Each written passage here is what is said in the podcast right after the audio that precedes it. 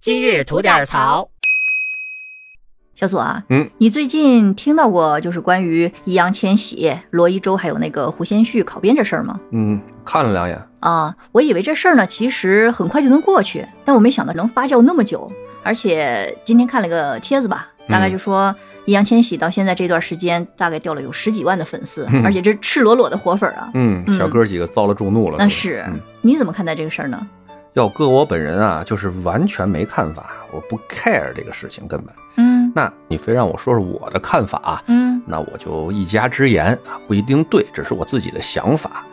就是这事儿吧，不管是任何单位也好，任何个人也好，只要他没有违法乱纪啊，即法无明文规定不为罪，在法律允许的情况下，他爱怎么着怎么着，谁想干嘛都可以，在咱们这么一个自由民主的国家，对不对？嗯那具体说到这个几个小朋友考公的这个事情，那专业对口吗？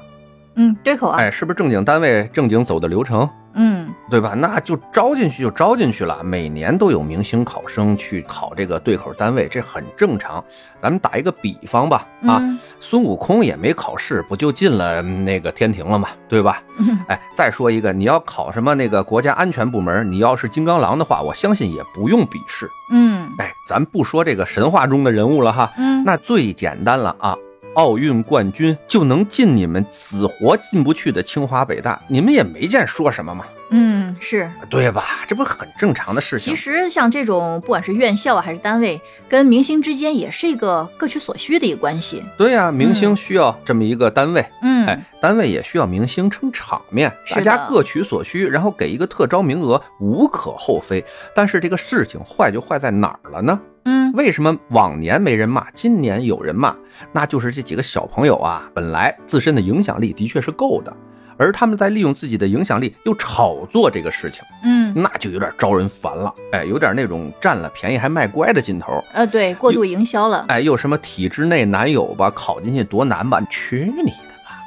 见哪个体育明星奥运冠军上了北大以后，说哎北大分数很高，我很不容易，人家不提，人占了便宜，踏踏实实上学去就完了。是的，这是人们该得的，对不对？嗯。